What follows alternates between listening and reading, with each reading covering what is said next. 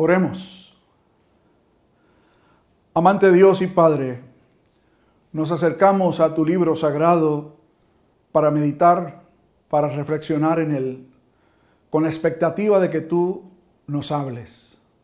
Te pedimos que así sea y que en la medida en que escuchamos tu voz podamos reconocer que Jesús es el Señor.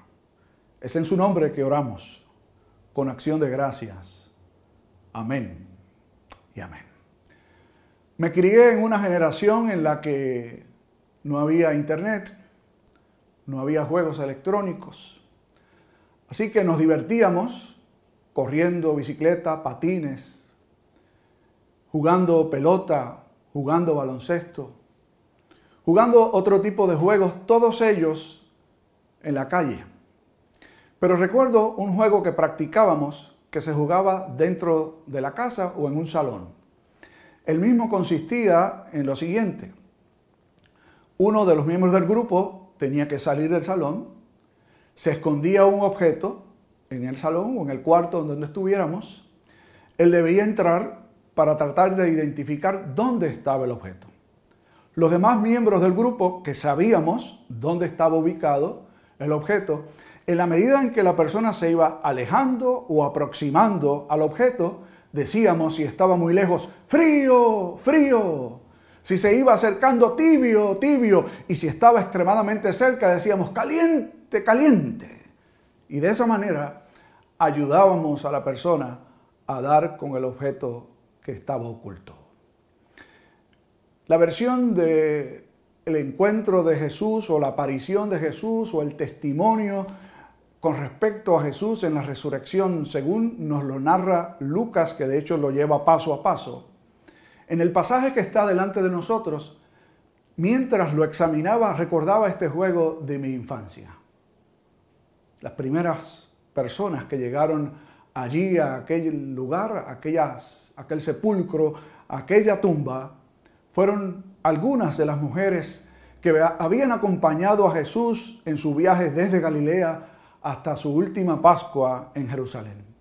Eran mujeres que ya le conocían, cuyas vidas habían sido impactadas por el poder transformador de Jesús. De hecho, Lucas cierra el capítulo 23 narrando el hecho de que ellas fueron testigos de que Jesús había sido puesto en ese lugar cuando cerraba el día viernes y comenzaba el día de reposo.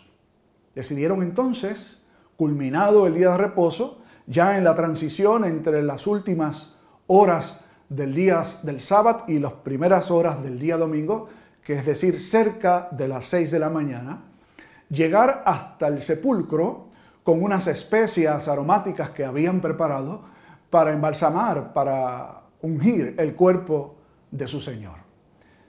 Creo que en este primer paso que las mujeres dan, si nos tocara a nosotros estar realizando el juego que describía al comienzo, tendríamos que decir frío, frío. ¿Por qué razón? Bueno, porque las mujeres fueron a aquel lugar a cualquier cosa menos a ver a Jesús resucitado. De hecho, todos los arreglos que habían hecho tenían que ver con su asunción de que Jesús estaba allí todavía inerte, de que aún estaba muerto. Y aún cuando no habían hecho arreglos ellas para ver quién les removía la piedra, todo lo que estaba en su mente, sus planes, tenían que ver solo con poder ungir el cuerpo inerte de su maestro. Desde luego que había las mejores intenciones. Eran mujeres que amaban profundamente al Señor. Eran mujeres que habían recibido favores suyos cuyas vidas por el encuentro con Él habían sido transformadas. Sin embargo, su relación con Jesús no había pasado de ser esa relación de maestro, Él y ellas, sus discípulos. Del Señor a quien se admiraba y ellas, seguidores de Él, y no solo seguidores. La Sagrada Escritura nos dice que ellas, o varias de estas mujeres, económicamente ayudaban a Jesús en sus gestiones. Así que podemos decir con todo lo bonito que puede sonar y romántico de que estas mujeres amaban profundamente al Señor, de que se levantaron muy de madrugada cuando ninguno de los discípulos de Jesús, varones, llegaron hasta allí. Ellas llegaron, pero sin expectativa alguna de que Jesús pudiera estar vivo. Así que a este primer esfuerzo tenemos que decir frío, frío. Me parece que muchos de nosotros en alguna etapa de nuestra vida podríamos identificarnos con ella. ¿Cuántos de nosotros admiramos al Señor? ¿Cuántos de nosotros nos vemos impactados no solo por sus enseñanzas, sino por los milagros que Jesús realizó? ¿Cuántos de nosotros incluso nos podemos sentir impactados al ver a Jesús muriendo en la cruz y llegamos a admirarle como un gran mártir, como alguien que estuvo dispuesto a dar su vida por aquello en lo cual creía? Tal como estas mujeres. Si usted aún está en esa etapa solo de admiración y de amor por algún otro asunto que no sea por reconocer que Jesús está vivo y resucitado, su búsqueda está fría, fría. Las mujeres van avanzando, llegan al sepulcro y encuentran que la piedra ha sido removida. No saben cómo. Entonces se asoman al sepulcro y al mirar dentro del mismo descubren que el cuerpo del Señor no está allí. Si estuviéramos realizando el juego, tendríamos que decirle, tibio, tibio.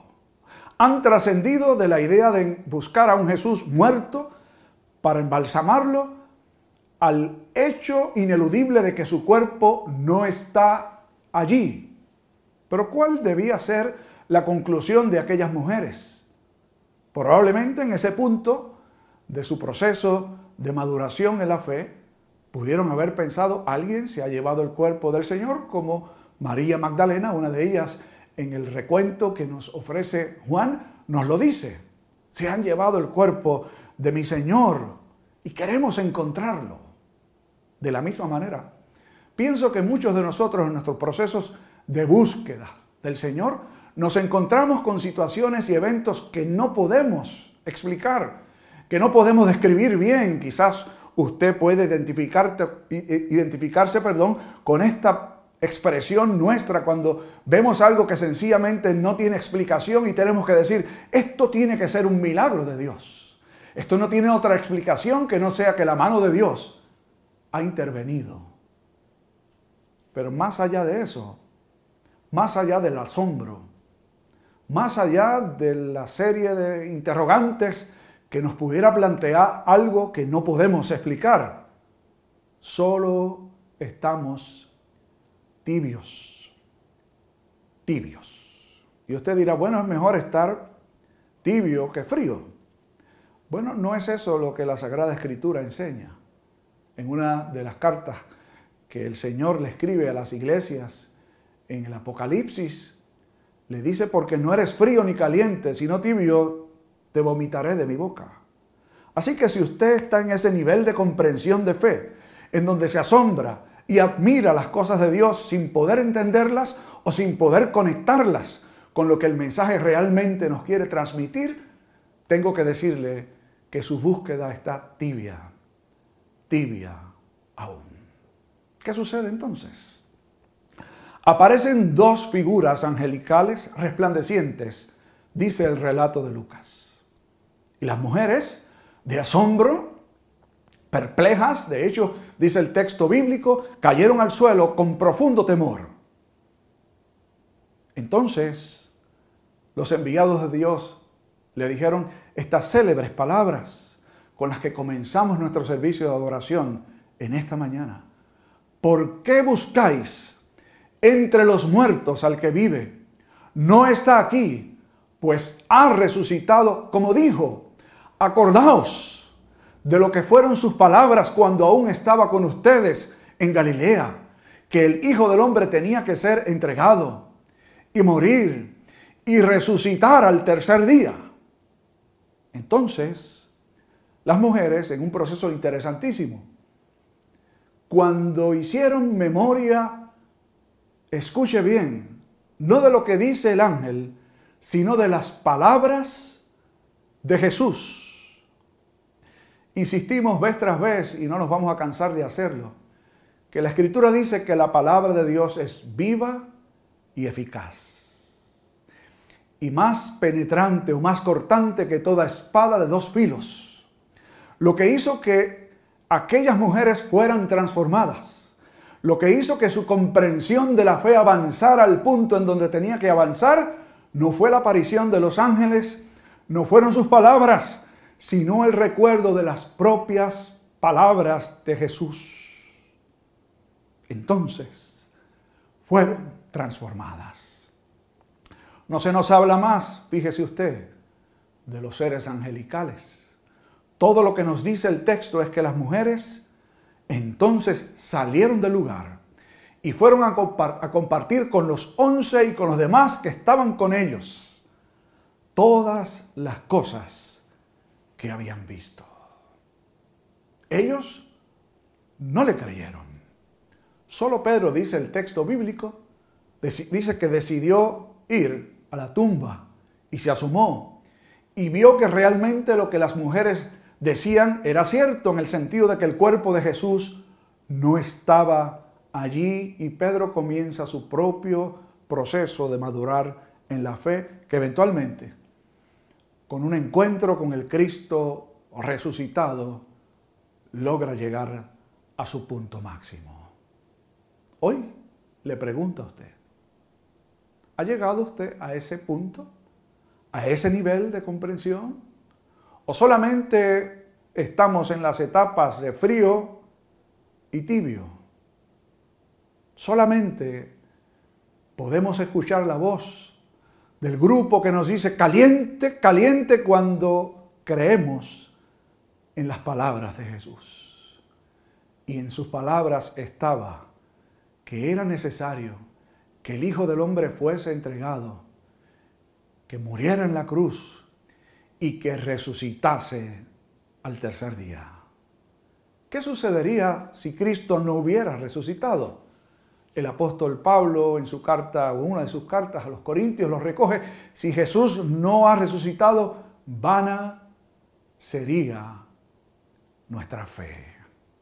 Alguien tratando de explicar los procesos en el nivel de comprensión de un ser humano con respecto a lo que es la resurrección de Jesús, dijo lo siguiente, si pudiéramos de alguna forma identificar las respuestas de los seres humanos al evento de la resurrección de Jesús, esta podría ser un signo de pregunta, duda, sin saber sin pensar siquiera bien lo que el Señor prometió, sencillamente tratar de con nuestro propio esfuerzo explicar. Podrían ser tres puntos suspensivos. ¿Será que está vivo? ¿O será que se han robado el cuerpo del Señor? ¿O podría estar acompañado por dos grandes signos de exclamación? No está aquí. Ha resucitado, como dijo el Señor ha resucitado, verdaderamente ha resucitado el Señor. Quisiera invitarles a que mm, reflexionen, mediten conmigo en esta poesía que queremos compartir con ustedes, titulada La Resurrección. Nos dicen las páginas del libro sagrado que los albores de aquel día, llegaron embargadas de agonía a ungir el cuerpo del Cristo allí enterrado. Eran las mujeres que él tanto había amado, las que encontraron la piedra removida de aquel sepulcro que encerró la vida del santo ser que por nosotros fue entregado. Al no encontrar el cuerpo de su Maestro amado, quedaron perplejas al no entender lo sucedido. Mas repentinamente se les han aparecido dos santos varones por el Padre enviados. A aquellas temerosas mujeres preguntaron, ¿por qué buscáis entre los muertos al que vive y oyeron la mejor nueva posible. No está aquí, sino que ha resucitado. Acordaos de lo que él ya había anunciado, la gran verdad que por sus labios fue vertida, que luego de entregar su vida al tercer día sería resucitado. Oremos. Amante Dios y Padre nuestro, tú nos conoces. Conoces nuestro propio nivel de búsqueda espiritual, que sabemos que en última instancia es movido por tu Santo Espíritu. Sabes dónde está cada uno de los que me escuchan, si están muy fríos o tibios.